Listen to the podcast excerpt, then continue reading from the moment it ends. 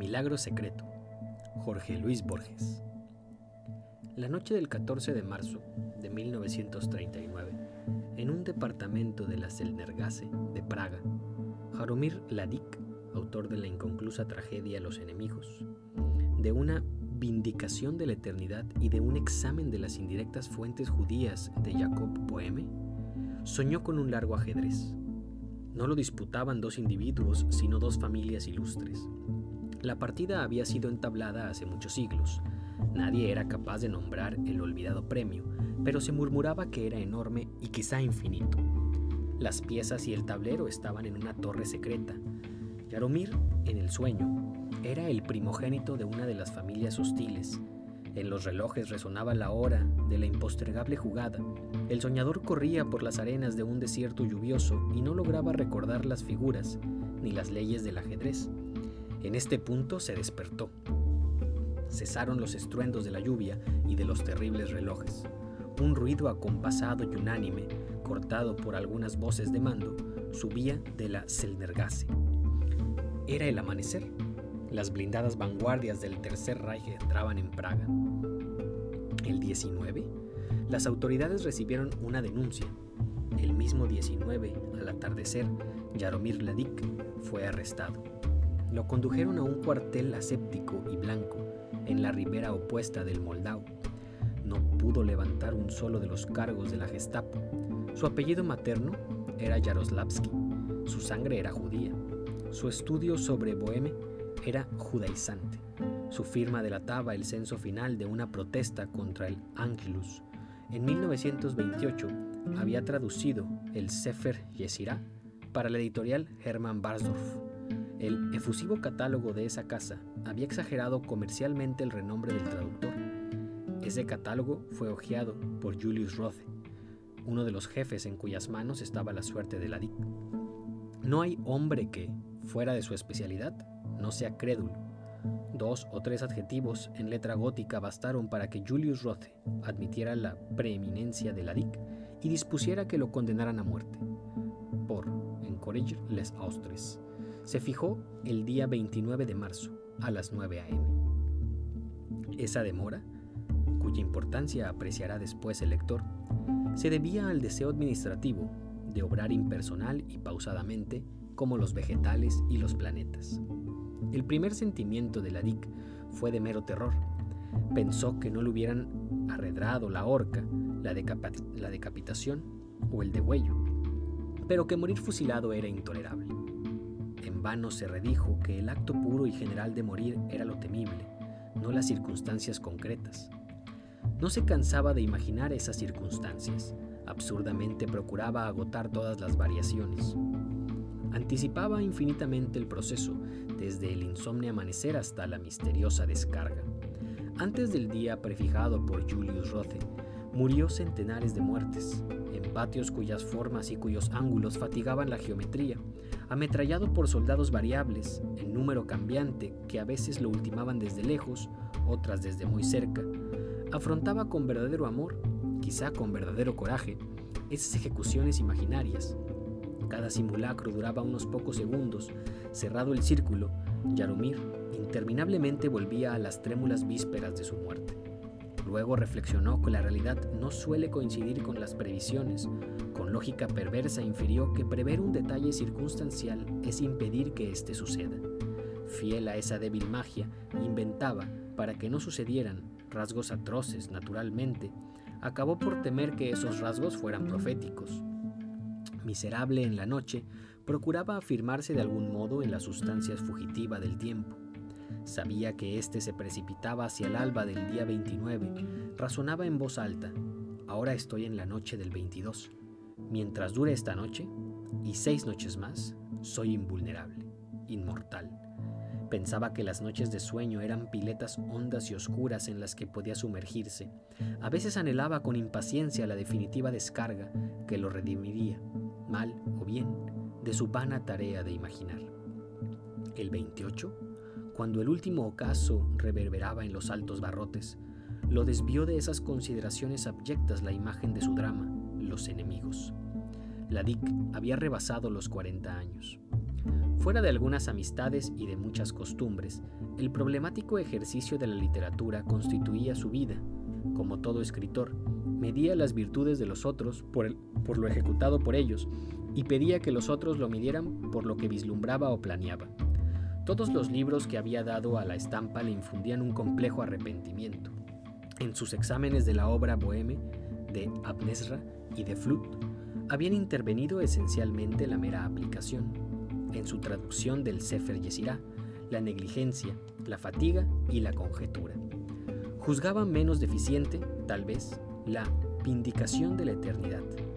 El primer volumen, Historia de las diversidades eternidades que han ideado los hombres, desde el inmóvil ser de Parménides hasta el pasado modificable de Hinton. El segundo niega, con Francis Bradley, que todos los hechos del universo integran una serie temporal arguye que no es infinita la cifra de las posibles experiencias del hombre y que basta una sola repetición para demostrar que el tiempo es una falacia. Desdichadamente, no son menos falaces los argumentos que demuestran esa falacia. La DIC solía recorrerlos con cierta desdeñosa perplejidad. También había redactado una serie de poemas expresionistas. Estos, para confusión del poeta, figuraron en una antología de 1924 y no hubo antología posterior que no los heredara. De todo ese pasado equívoco y lánguido quería redimirse la DIC con el drama en verso Los enemigos. La DIC preconizaba el verso porque impide que los espectadores olviden la irrealidad que es condición del arte. Este drama observaba las unidades de tiempo, de lugar y de acción. Transcurría en Radkani, en la biblioteca del barón de Romerstadt, en una de las últimas tardes del siglo XIX. En la primera escena del primer acto, un desconocido visita a Roemerstadt. Un reloj da las 7. Una vehemencia de último sol exalta los cristales. El aire trae una arrebatada y reconocible música húngara. A esta visita siguen otras.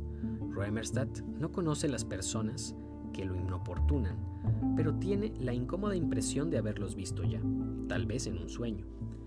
Todos, exageradamente lo halagan, pero es notorio primero para los espectadores del drama, luego para el mismo varón, que son enemigos secretos, conjurados para perderlo.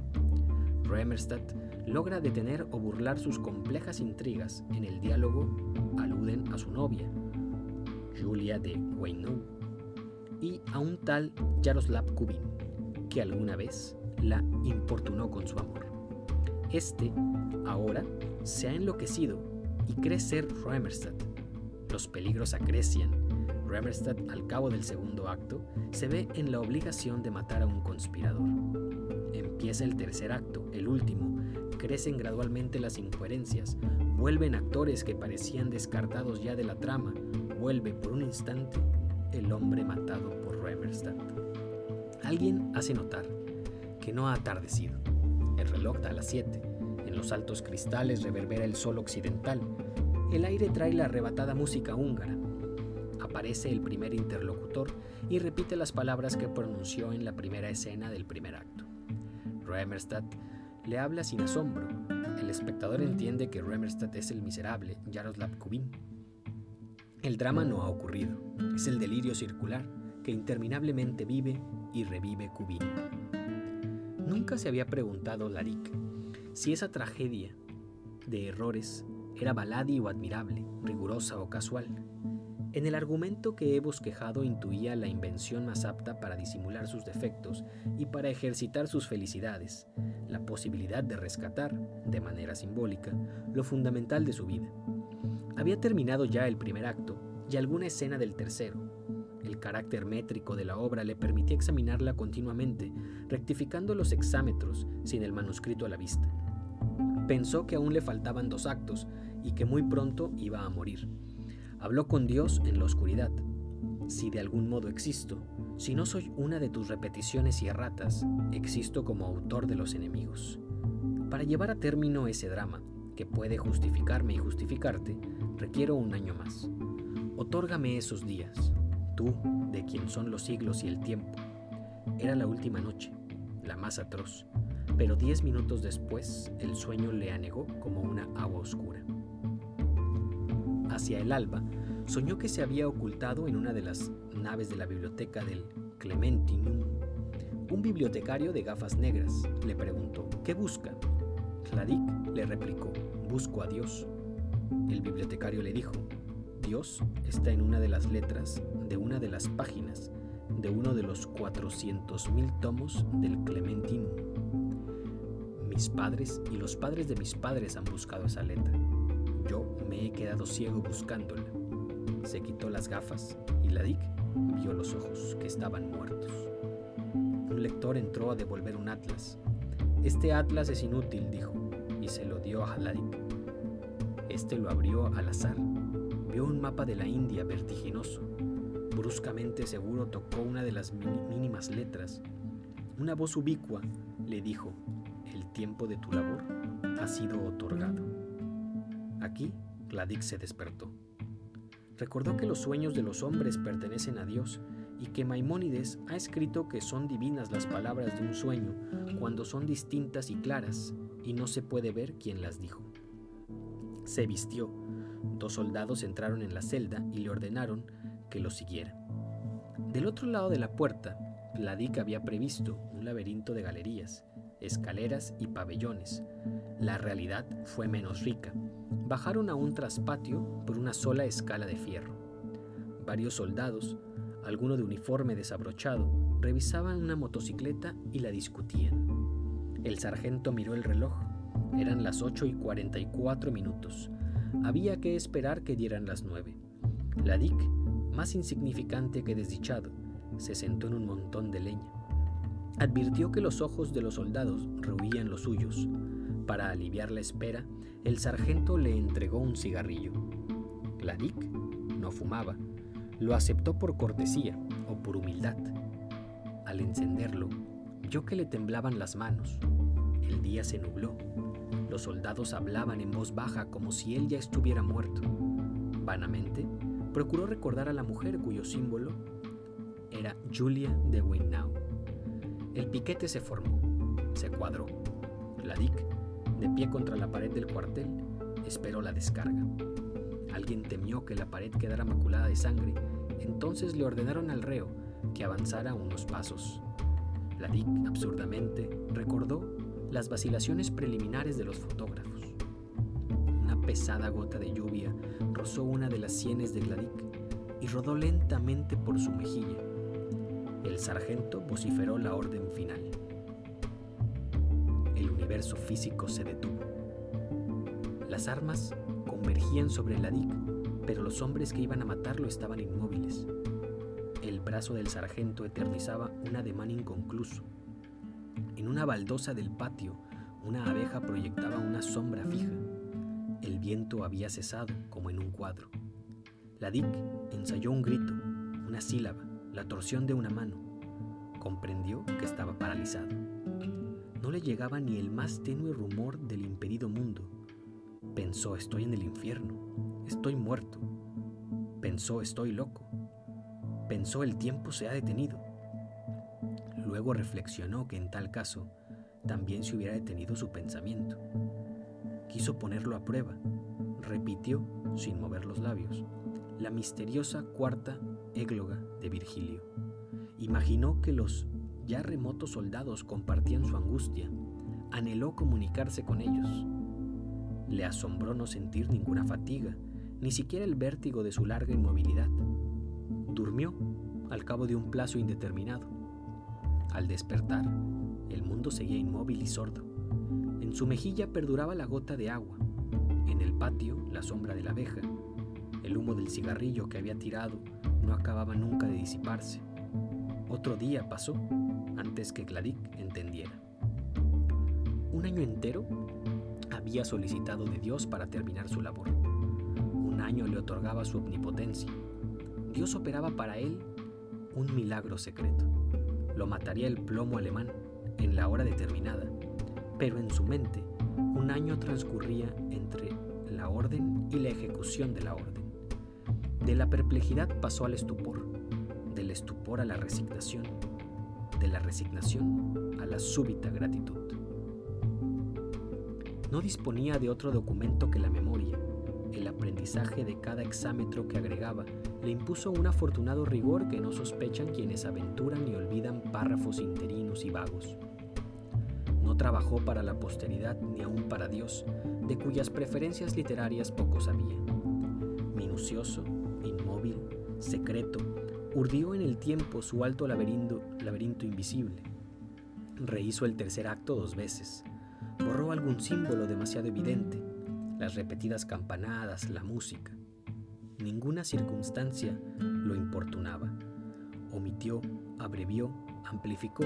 En algún caso optó por la versión primitiva. Llegó a querer el patio, el cuartel. Uno de los rostros que lo enfrentaban modificó su concepción del carácter de Römerstadt. Descubrió que las arduas cacofonías que alarmaron tanto a Flaubert son meras supersticiones visuales, debilidades y molestias de la palabra escrita, no de la palabra sonora dio término a su drama. No le faltaba ya resolver sino un solo epíteto. Lo encontró. La gota de agua resbaló en su mejilla. Inició un grito enloquecido. Movió la cara. La cuádruple descarga lo derribó. Jaromir Ladik murió el 29 de marzo a las 9 y 2 minutos de la mañana.